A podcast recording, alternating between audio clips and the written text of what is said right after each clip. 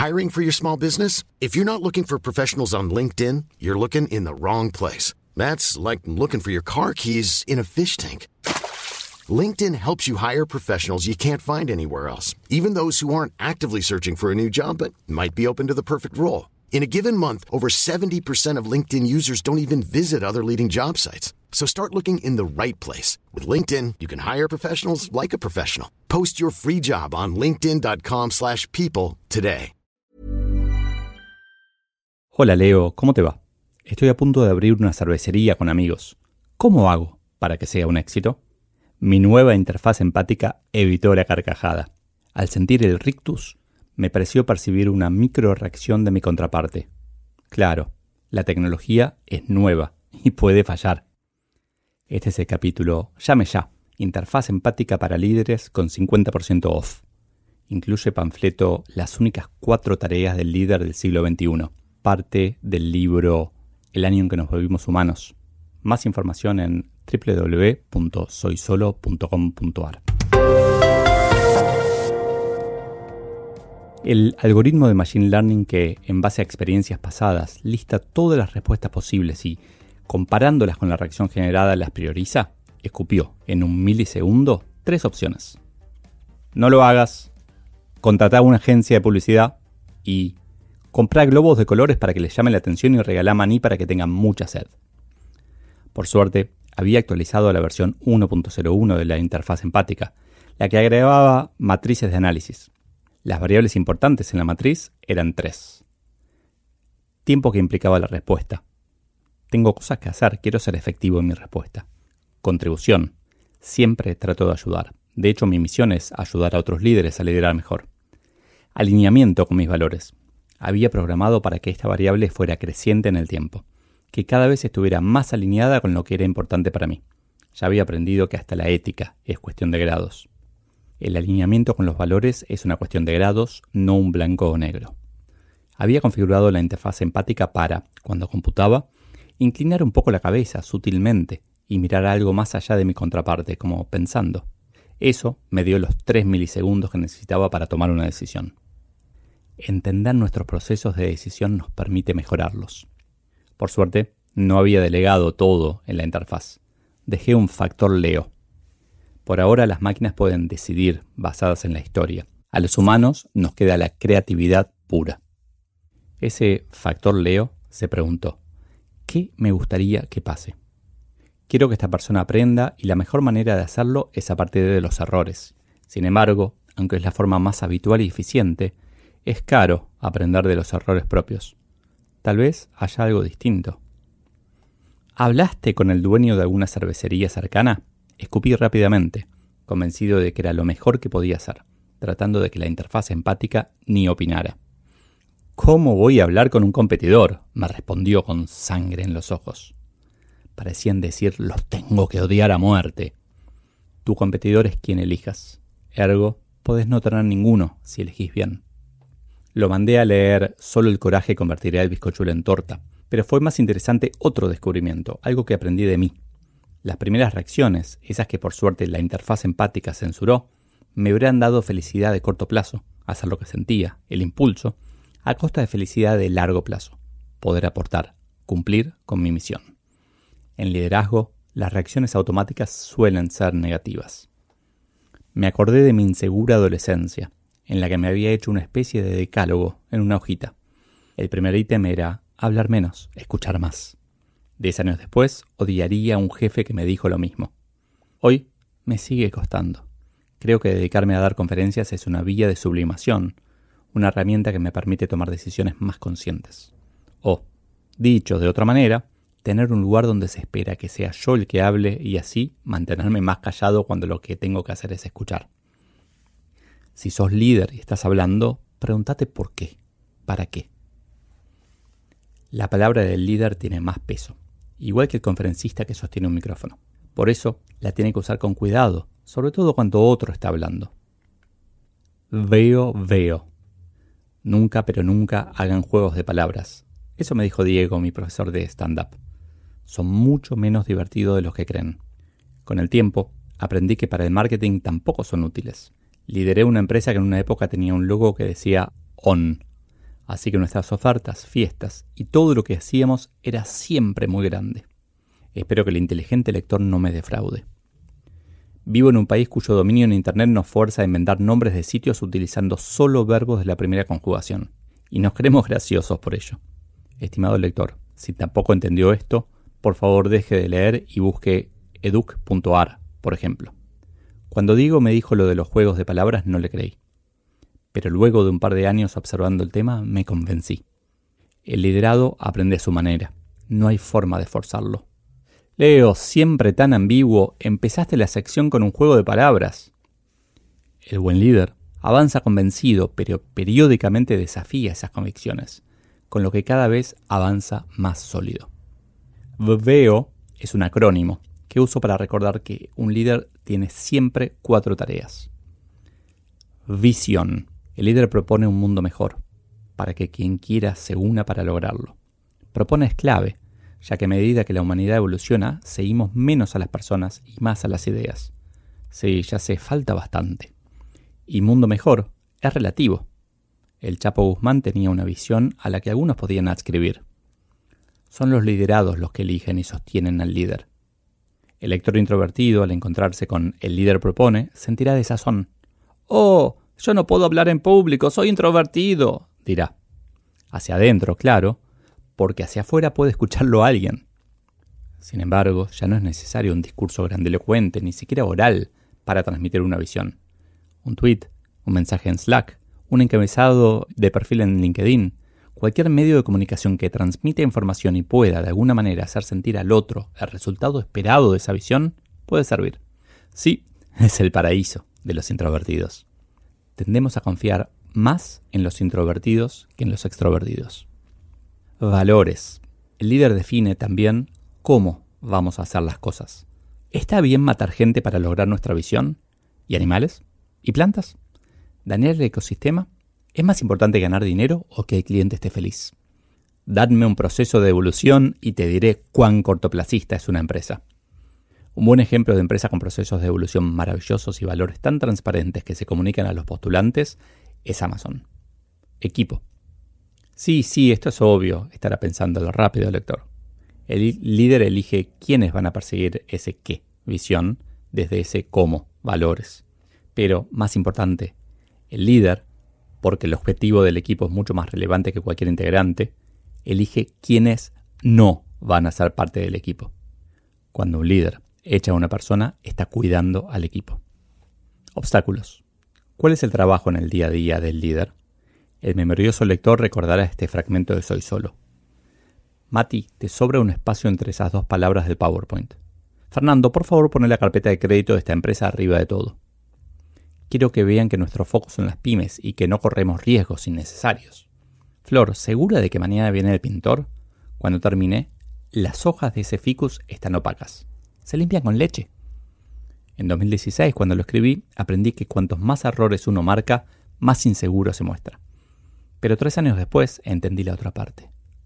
Imagino ahora a Flor, Fernando y Mati pensando, ¿cuándo me dejará trabajar? El líder no trabaja más que a través de sus liderados. Azul no hace su trabajo, describí en otro capítulo de Soy Solo. ¡Qué bueno! ¡Un obstáculo! una oportunidad para que el líder ayude a que blanco o azul cambien y podamos todos seguir el mismo objetivo alineados. En otro capítulo cuento, algunos años tuvimos un supervisor en la empresa que era conocido por insultar a su equipo. Excelente, otra oportunidad para que un líder remueva un obstáculo. El líder, una vez que definió hacia dónde vamos, cómo y quiénes, puede dejar de hacer y, en apariencia, sentarse a esperar o echarse pan de arriba a mirar Netflix. En una organización sana, si el líder no aparece por unos días, todo sigue funcionando igual. Debe entonces dedicar su tiempo a ayudar cuando se lo piden, a detectar casos en los que deberían pedírselo pero no lo hacen y a expandir las posibilidades. Su único objetivo es perseguir la visión de acuerdo a los valores y todo lo que se le cruce en el camino es un obstáculo.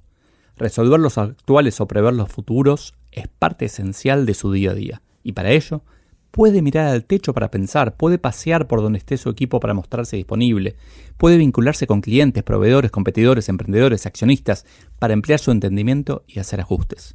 Además, recordará periódicamente por qué hacemos lo que hacemos, la visión y cómo, los valores. El trabajo del líder es sacar de la zona de confort al equipo. La maldición. Algo parecido sucede siempre que lideramos. El líder, sin su interfaz empática, sabe muchas veces más que sus liderados.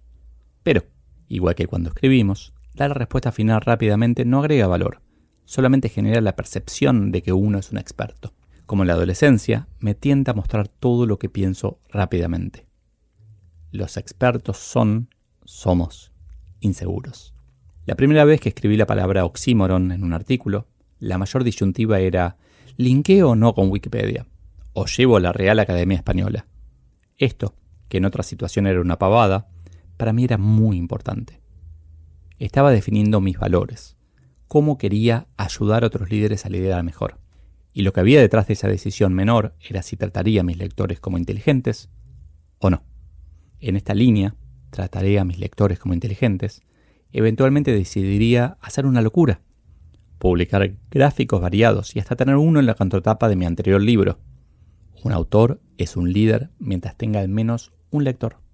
Sin embargo, es una cuestión de grados. Yo sé mucho más sobre lo que quiero contar que cualquier otra persona, por lo que voy a tener que retroceder un poco para explicar algo que tal vez para mí es evidente. De alguna manera, un autor y un líder tienen siempre una maldición encima, la del conocimiento, que debe administrar tomando de la mano al liderado y llevándolo empujándolo un par de pasos por vez. La eterna lucha no es entre el bien y el mal, sino entre el largo plazo y el corto plazo.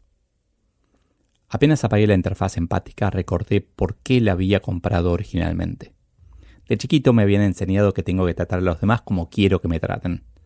Ergo, hablarles como quiero que me hablen.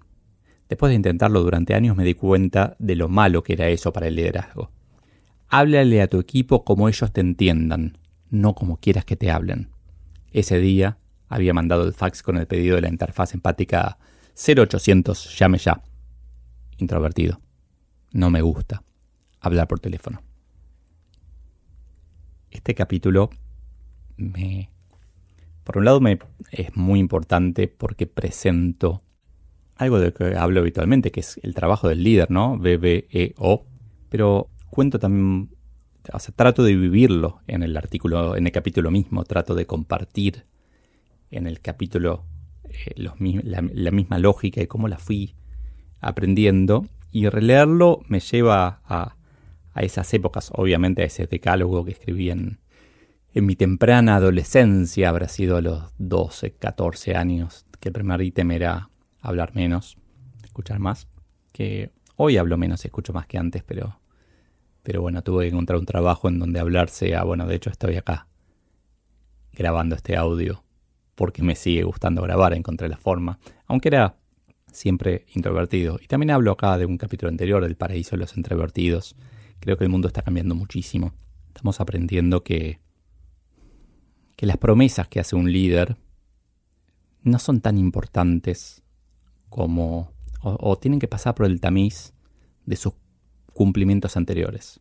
Un líder que siempre cumplió pequeñas promesas, le voy a crear más promesas. Y un líder que siempre prometió y nunca cumplió, más y más vamos a entender que, que no es un líder, que no quiere cambiar el mundo, que lo único que quiere es ganar, es poder.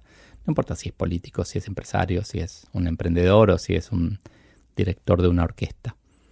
El, el líder tiene que querer cambiar el mundo para mejor. Y sí, ahí puede pasar que ese mejor sea discutible, que lo que es mejor para unos no sea mejor para otros. No solo puede pasar, seguro pasa. Y seguramente alguien se quedó con una frase al principio en donde preguntaba si la empresa, si en la visión de la empresa estaba matar gente, matar animales, matar plantas.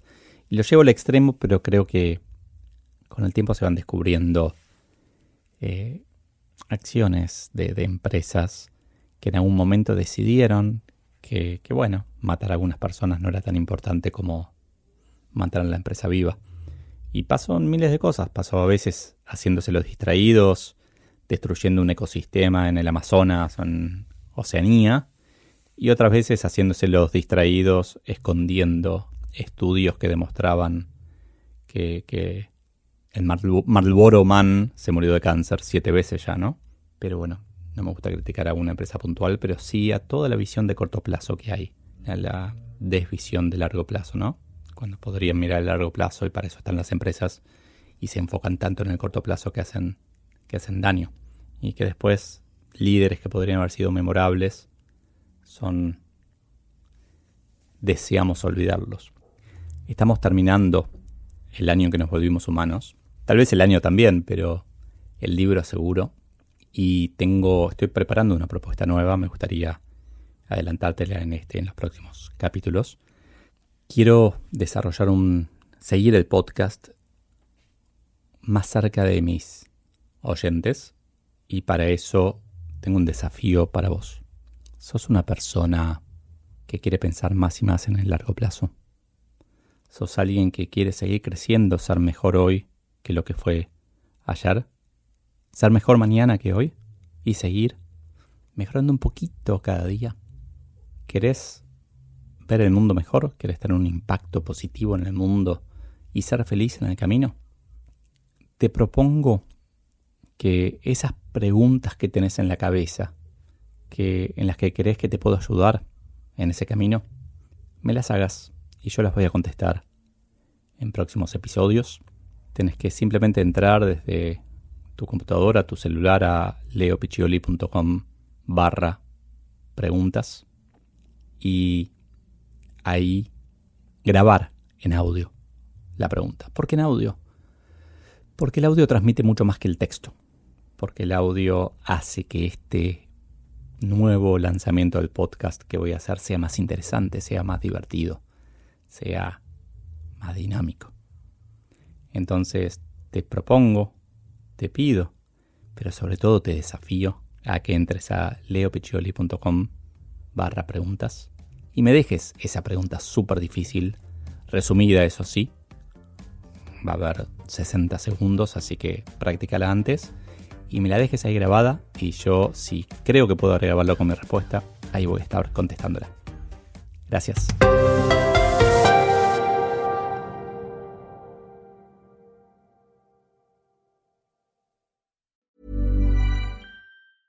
Mom deserves the best, and there's no better place to shop for Mother's Day than Whole Foods Market. They're your destination for unbeatable savings, from premium gifts to show-stopping flowers and irresistible desserts. Start by saving 33% with Prime on all body care and candles. Then get a 15-stem bunch of tulips for just $9.99 each with Prime. Round out Mom's menu with festive rosé, irresistible berry chantilly cake, and more special treats. Come celebrate Mother's Day at Whole Foods Market.